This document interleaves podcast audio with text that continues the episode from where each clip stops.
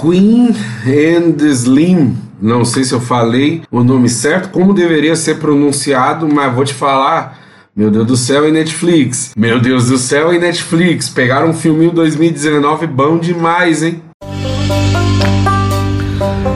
Eu sou o Gui Preto e bem-vindos ao Overback duas vezes numa só.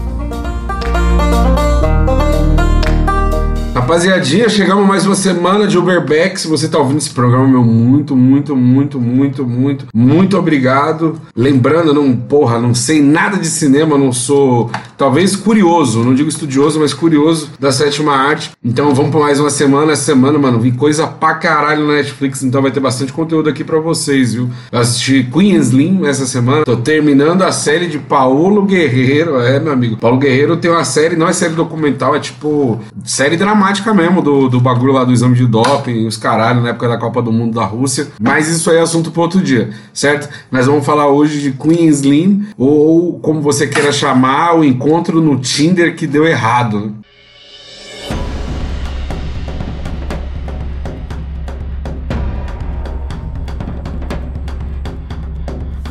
Para quem não sabe, é, na história do Queen Slim, é, os perseguidores, enquanto eles estão juntos em seu primeiro encontro em Ohio, Queen em Slim, Queen que é interpretada pela Judy Turner e o Slim que é interpretado pelo maravilhoso Me Beija na Boca, Daniel Kaluuya. Eles interpretam lá, né? Eles são um casal negro e eles estão ali de namorico, saindo a primeira vez, se conhecendo. Imagina, mano, você vai conhecer tua mina, primeiro dia que você sai com a mina, pá, vai deixar ela em casa, fazer aquela presa, aquele ticaracatica. Aí você deixa a mina na casa dela, só que antes de chegar, uh, uh, eu não sei fazer barulho de sirene. Se vocês puderem me perdoar desde já, eu vou agradecer. E aí o que, acontece? Eles são enquadrados pela polícia. Nessa hora que acontece o enquadro, mano, se você é uma pessoa negra, o filme vai te bater de um jeito diferente, entendeu? Você é negro, eu, eu acredito piamente. Ó, eu não sou branco, mas eu acredito piamente nisso. Que se você é uma pessoa preta, o filme te bateu de um jeito. Se você é uma pessoa branca, o filme te bateu de outro. E se você é uma pessoa branca e racista, aí te bateu de outro jeito. Aí é mimimi, é choradeira, aí papapá, e não sei o que. Mas, via de regra geral, se é uma pessoa com a cabeça no lugar, esse filme te acertou. Por quê? O filme mostra como que a nossa polícia é violenta, mano. Mostra como os caras não tem noção dessa porra. Tipo, o maluco foi enquadrado, caminha dele, ele tá só querendo ser ser liberado. Só que o policial, ele não tá contente. Ele falou, mano, peguei dois pretos num carro, como é que eles não têm nada?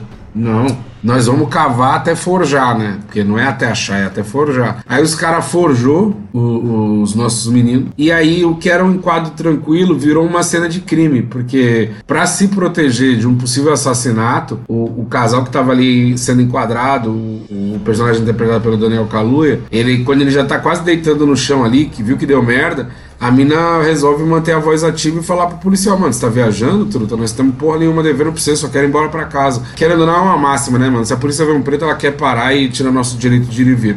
Bom, dito isso, eles tomam um enquadro, eles é, tentam ali se rebelar ou agir da maneira correta. Que se uma pessoa branca agisse dessa forma no enquadro, não ia dar nada, ia passar batido. Como são duas pessoas negras, meu amigo, eles reagiram ao enquadro, que tá quase virando um, um, um enquadro barra morte para eles, e eles reagem também atirando. Nessa brincadeira, o policial morre, e aí eu não fui buscar referência para fazer o de hoje, deveria, confesso para vocês, porque o que, que acontece? Quando eles estão indo lá pro. Quando eles estão indo, fugindo da cena do crime e vira essa caçada da polícia contra essas duas pessoas, me lembra eu não sei o porquê, eu posso estar viajando, a gente bate esse papo lá no Instagram depois. Mas eu não sei o que aconteceu, mano, porque em um determinado momento eles. A polícia começa a seguir os caras e eu não sei porquê me veio na cabeça o Bonnie Clyde, entendeu? Eu não sei por que caralho na cabeça me veio Bonnie Clyde. Aquela coisa, tipo assim,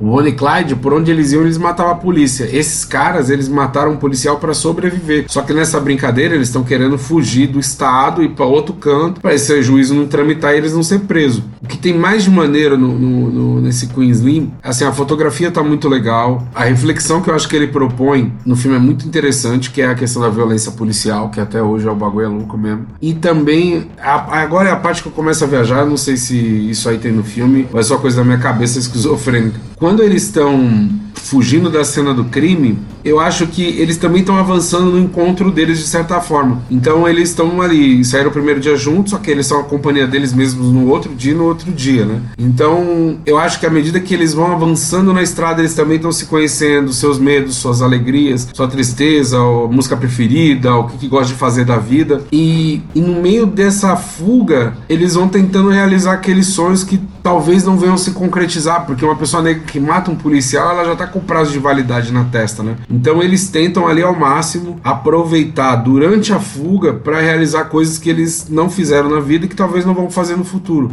como andar a cavalo, ir numa balada e dançar por uma última vez, que talvez ele não tenha a possibilidade de levar essa moça para sair para dançar de novo. Então ele tenta viver esses fragmentos de felicidade que às vezes a gente tem no nosso dia a dia e não dá tanto valor, né? Porque a gente também tá exposto a isso todo dia, mas a gente fala, ah, vou ficar em casa tal. Como a liberdade é algo caro que a gente não sabe apreciar, né? Enfim, no meio desse transtorno todo, eles estão sendo perseguidos. O filme, então, ele pontua com vários fragmentos de sonhos e eu acho que essas partes aí chamam muito na, na, na parte dramática do filme mesmo, na parte que dá o drama, o peso do drama. Eu acho que tá aí, eu acho que se for uma hora boa pra lágrima escorrer, de verdade, ela é nessas cenas. Tem uma, uma imagem que chama muita atenção, que são as pessoas que estão presas, que eles estão eles estão na estrada, né?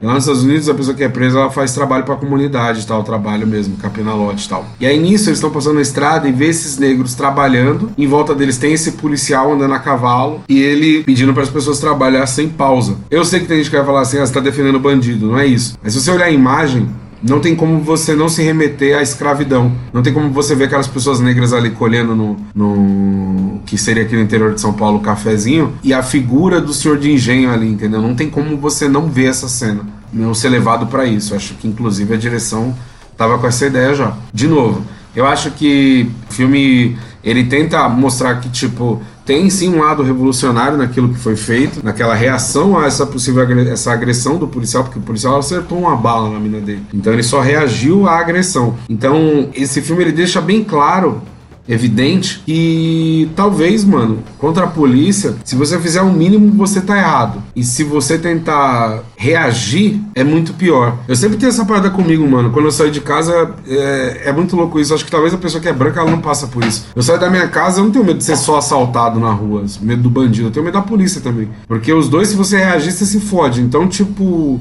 dá medo, mano. Dá medo pra caralho, é, é muito ostensivo, ainda mais que lá, no, lá fora é foda, porque a indústria da cadeia. Mas aqui, mano, aqui a gente tá sendo governado por gente burra que cada vez mais é, quer investir nisso, né? Segurança e arma e policiamento mais forte, sendo que a gente tinha que tentar resolver pro outro lado, porque senão é uma guerra que não tem fim, mano. E é nessa guerra que não tem fim as pessoas morrem. Eu vi um, eu vi um vídeo é, hoje pela manhã que me deixou chateado pra caralho. Que, por exemplo, a nossa polícia militar do Rio de Janeiro, quando ela vai invadir um morro, eles não vão de pistola, tá ligado? Eles vão de fuzil. Só que o que, que acontece? A pessoa que não tem nada a ver com essa porra dessa guerra, a guerra é essa que foi criada com fins aí, logicamente a gente sabe, não é pra combater droga, é pra vender cada vez mais arma, o preço da bala, nessa aí dá uma corrompida, né? A guerra ela tem um preço, né? Se você acabar com a guerra, não tem por que continuar produzindo tanta arma, gastando tanto dinheiro. Então, enfim, né? Num país corrupto igual o nosso, é, a gente precisa da guerra para ter onde, de onde roubar. O que eu quero dizer com isso? O cara que tá no meio da favela, no meio da comunidade, ele tá no meio desse chumbo trocado. Aí nesse meio chumbo trocado, os caras tá de fuzil. Só que o fuzil, diferente de uma pistola, a bala do bagulho atravessa prédio, mano. Então, se você te deu um tiro num bar, te deu um tiro e não pegou em você, e o tiro acertou um barraco, o barraco é igual a casa dos, do, dos três porquinhos e o lobo mal. Não tem muita resistência. Então esse tiro ele vai atingir a casa e pode pegar alguém bala perdida. E aí um inocente morreu no meio dessa guerra. Guerra essa que é provocada por quem? Quem tá lá em cima e acha que tem que ser desse jeito. Eu, eu de verdade, eu não acredito que é dessa forma hostil que se resolve. Eu não tô ouvindo com papinho de ah, então vai lá receber o bandido com flor. Não, isso é o que o sistema quer que a gente pense. E só tem essa saída. Quando na verdade em vez de eles investirem em mais fuzil, mais policial, mais armamento, tá, o que que tá levando para essa guerra? São as drogas. Das drogas que tem, o que que eu legalizo? O que que eu não legalizo? O que que dá para ser feito? Os países que começaram a legalizar, ganharam dinheiro ou perderam dinheiro? Como é que tá a economia desses países? Como é que tá a saúde pública dessas pessoas? Entendeu? Porque senão os caras ficam nessa de vamos guerra contra as drogas, e aí os mais moralistas acham interessante, gostam disso aí, mas é só para vender vender santinho na rua pra você conseguir se eleger, porque já podia ter parado faz tempo. Como? Se você pegar toda a grana que você gasta nessa guerra, investir em educação, alimentação, saúde, eu duvido que essas pessoas iam estar tá tão revoltadas assim, entendeu? A ponto de estar tá saindo aí passando ferro em todo mundo, sabe? Acho que a segurança tem que ter o dinheiro deles, lógico, mas do jeito que tá, só uma população sai perdendo, entendeu? Porque o enquadro do branco é diferente do preto e quem tá na comunidade não é só a galera branca, muito pelo contrário. Então, tipo, no meio desse fogo cruzado em que o Estado pesa a mão no, na comunidade, quem sai perdendo é só o morador, mano. Perde um filho, um menor, um recém-nascido. Pô, teve aquela cena horrível do Rio que os caras lá de cima do helicóptero abateu criança aqui embaixo. E a galera acha normal essa porra, mano. Não era pra gente estar em guerra. Então, o filme me trouxe essa reflexão, Queensland, de novo. O dinheiro que a gente gasta com imposto para segurança pública, eu, eu não sei para pessoa branca, mas para o preto não tem benefício nenhum. Você ser preto nesse país e pagar a segurança, você pagar o dinheiro do teu imposto, ele ir para segurança pública, ela volta desse jeito, entendeu? Eu tô dando dinheiro pro cara comprar um revólver que vai me matar, caralho. Não faz nem sentido essa porra. Você pede segurança pública pra polícia, eles te devolvem homicídio. A mesma coisa, você vai na padaria, me vê um pãozinho, o cara te dá um atum, você fala, mas não pedi atum, caralho. É a mesma coisa. Eu peço pra polícia segurança, me protege. Os caras, mão na parede, é gritaria, é ostensão. E vai você falar alguma coisa, que é você que paga o salário dos caras. Meu Deus do céu, velho. Você volta pra casa de orelha quente. Então, é, eu não sei como é que chegou nessa fase da vida que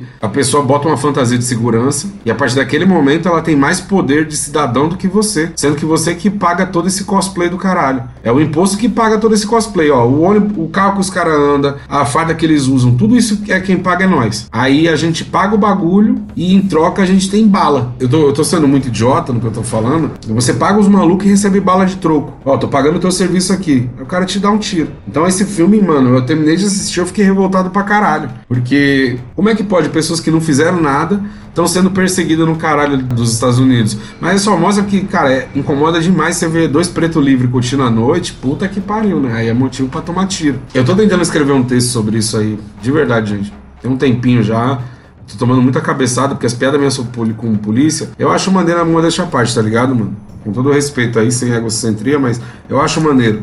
Só que tá difícil entrar nessas questões. Eu fiz o meu solo semana passada e eu entrei nisso, até a parte que era setup punch, vamos dizer assim, a galera comprou, mas na hora que mexeu mesmo, eu senti a plateia um pouco retraída, porque dói um pouquinho mais no branco esse tipo de comentário, né? Realmente é escroto isso. O, branco paga a polícia, de volta ele tem gentileza e segurança. Eu pago a polícia, eu tenho bala de troco, tá ligado? Então é um texto que eu tô tentando trazer pro palco e ainda não consegui. Assistir esse filme e eu senti isso como um chamado para tentar escrever de novo meu material e afundar ainda mais no conhecimento, entendeu?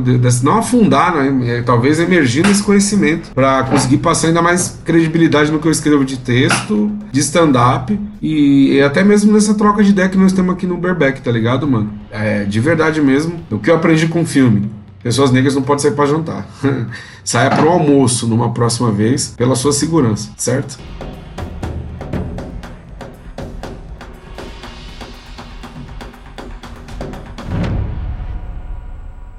Se você me perguntar, Guilherme, de 0 a 5 estrelas, quantas estrelas merece esse filme? Eu te falo com toda certeza que são 5 estrelas, porque é um tema muito sensível e o filme, por mais que ele vá beijar um ou outro clichê, ele ainda ele não tem essa pretensão de, de te dar um, um, um panorama fabuloso, no sentido de conto de fadas, uma fábula, ele em nenhum momento ele tenta te passar essa visão, tá ligado, velho? Ele tá te dando a, a visão nua e crua do rolê, como a vida ela é mesmo pra uma pessoa preta, que só quer viver de boa, como que a polícia age. É muito intenso isso. Você não consegue desgrudar o olho da tela, tá ligado? Você fica até mal. Eu, eu terminei de assistir, eu fiquei mal pra caralho. Até porque a gente tá numa época que tem até o seriado daquele maluco lá, o Death Dummer. Eu não consegui ver, mano. Não consegui ver o bagulho. Porque eu tô vendo só essa ode a psicopatas e, e as pessoas que sofrem com esse rolê não tá acontecendo nada. Então, um exemplo, teve lá o, o maníaco, só falta, né, do maníaco do pai, porque ainda não teve, mas teve o filme lá da mina que matou os pais, aí teve lá na Amazon a série da Daniela Pérez, me recusei a assistir. Agora tem essa porra, mano, eu quero que esses serial killers aí vá tudo tomar no cu, velho. Vai tudo tomar no cu, porque eles pegam a pessoa inocente ali, um nicho de público deles e, e arrebenta com o rolê todo, tá ligado? E aí pra polícia, pra esses caras aí, demora pra chegar. Você vê esse Jeff Dahmer aí, puta que pariu, o maluco anarquizou uma cota, não deu nada.